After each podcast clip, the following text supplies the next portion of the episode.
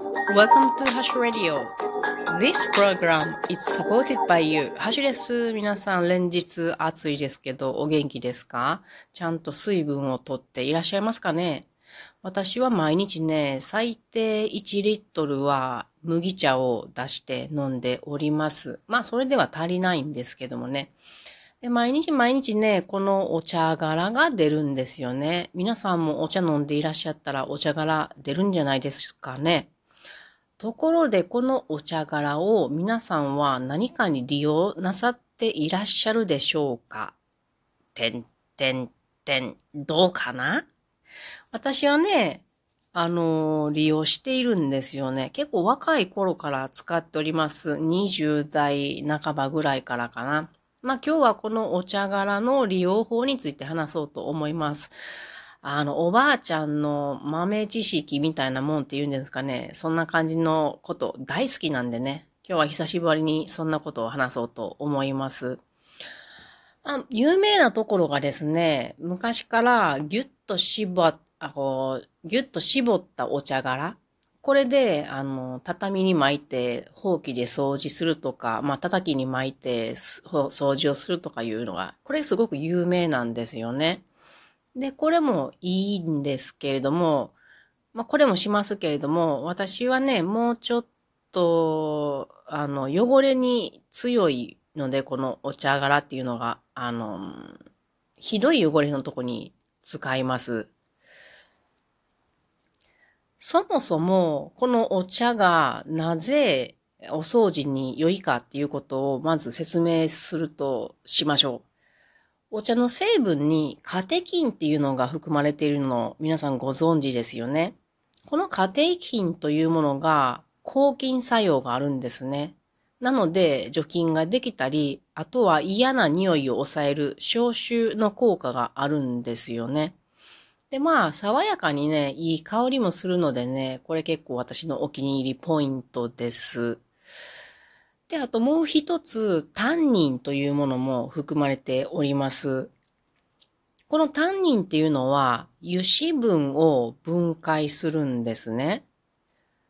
よく言うのは、ウーロン茶が油料理と良いとか言うじゃないですか。黒ウーロン茶かける中華料理はいいぜ、みたいな。これなぜかっていうと、この、あの、タンニンがですね、この油脂分を分解して消化の働きを助けるっていうことでいいって言われてるんですよね。で、科学的に言うたら、このタンニンというものはアルカリ性なので、油油汚れなどの酸性の汚れにとても効果があるっていうことなんですね。あの、私ね、20代半ばぐらいにね、こういうこと気づきまして、で、あの、結構夏って汗かくじゃないですか。で、その頃もうすでにその環境問題のことを考えていたので、汗取りシートっていうのを使いたくなかったんですね、私。あれは不織布であって、あの、石油由来の原材料で使われているからです。そんなわざわざ買うなんてっていう感じだったんですね。あの、使ってすぐに捨てるために使あの使うものっていうのは極力買わない方がいいなって思ってる節もあるんです。資源、資源の無駄やから。できる範囲でですよ。なのでですね、当時の私は、そのお茶がこういう効果がある、匂いを抑える、まあ、抗菌の作用があるとか、あと油の油分を分解するということを知っていたので、なのでね、あの、出かけ、で、出先でこうお茶を飲んだりするときに、こう、あの、何かに染み込ませてね、それでちょっとこう自分の気に、汗が気になるところを抑えるなんてことをしてて、結構これ気に入ってるんですよね。皆さんもね、あの、一回私に騙されたと思ってね、お手持ちのお茶でね、そんなことしてみてください。あら不思議。根こそぎ爽やかになるんですよ。まあ、やってみてくださいね。で、話は戻りまして、私がお掃除にどうやってお茶殻を使っているかっていう話をしようと思います。まあ、朝起き,、ね、起きてね、一番にお茶を入れるんですよね。で、私はね、あの、めんどくさがりなので、ティーバッグ入りの麦茶、まあ、麦茶のパックのやつね。あれを使っております。他にもね、紅茶のティーバッグとかでも全然いいですし、でもしこのティーバッグ使ってない方は、葉っぱのまんまでいいと思います。で、あの、お茶を入れた後にですね、その私はティーパックをぴょっと出しましてね。で、ちょっとお皿などに置いて冷ますんですね。で、なんか他にお皿洗ったりしてる間に冷めてきます。で、あの、冷めてきた頃合いに、ちょっと暖かいうちに、こう、先ほど言ったように自分のこのおでことか鼻とか顔とかね、首周りとか、あの、肘のところとか、ちょっとスッスッと撫でるんですよね。で、これで油分が取れるので、あとは、あの、いろいろ終わった後に、顔をね、水でさっとこう流すと、あの、洗顔しなくてもね、こう、爽やかな感じになるのが気に入ってますね。で、その後はですね、あの、そのお茶パックまだ使います。ガスコンロのね、汚れのひどいところに顔を撫でた後、パッと置くんです。置いておいて作業するんですね。そうすると、その間にね、その汚れがすごく緩んでくるんですよ。皆さんやってみてください。本当にこれどうしたもんかっていう汚れのところにポンと置いてください。一番いいのは、あの、まだまだ熱いうちですね。顔にせずに、まだまだ熱いうちにもうポンと置いてしまう。そうすると、そこからお茶がね、熱いのがじわじわと染みっていって、で、いろいろした後には汚れが浮いていって、かなり汚れが取れるんですね。そのお茶パックごとこするとね。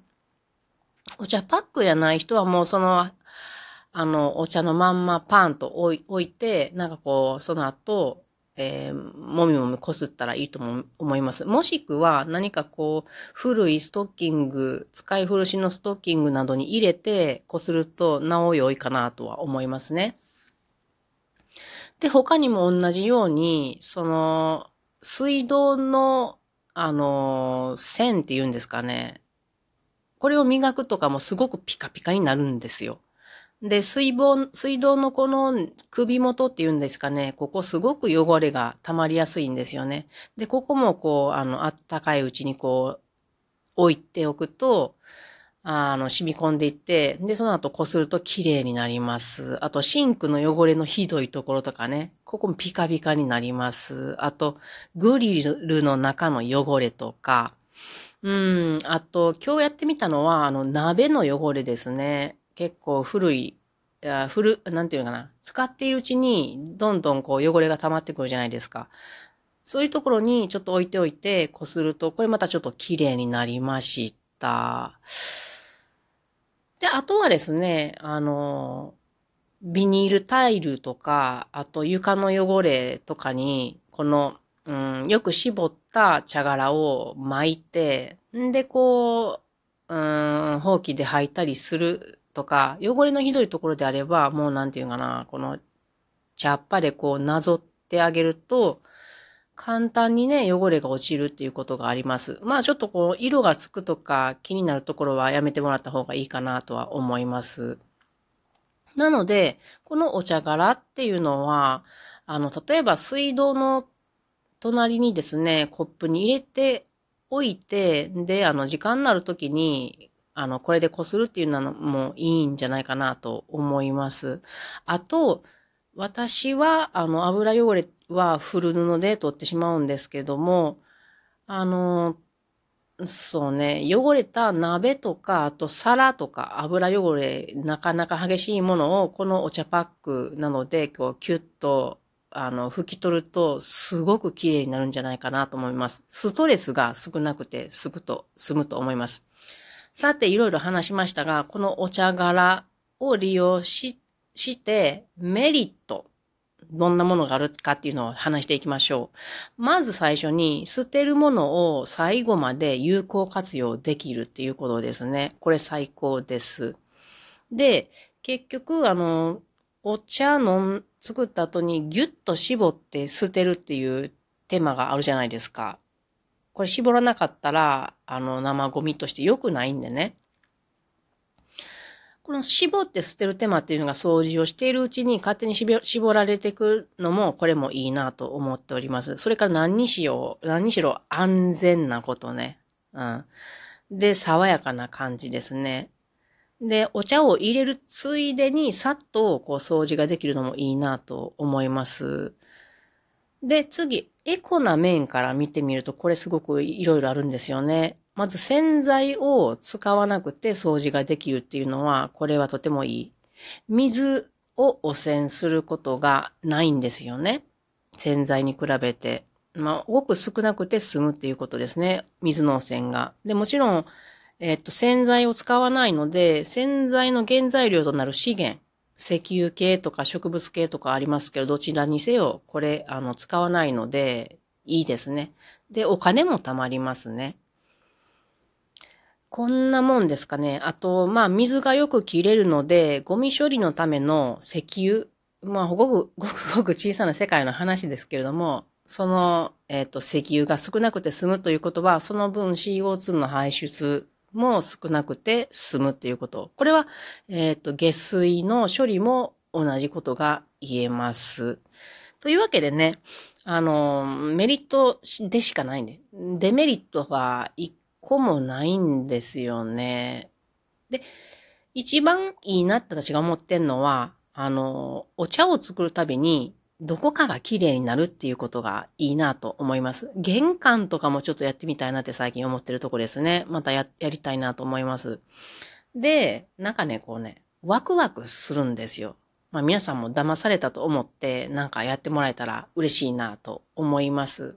今日は少し、あの、生活の知恵みたいなと、あと、まあ、環境問題ちょっと入れ込んだ。まあ、一緒なんですよね。生活の知恵とこの環境問題ってすごくリンクしてるので、こんな話をしてみました。それでは皆さん爽やか、爽やかにお茶を飲んでいきましょう。ほら、またねー。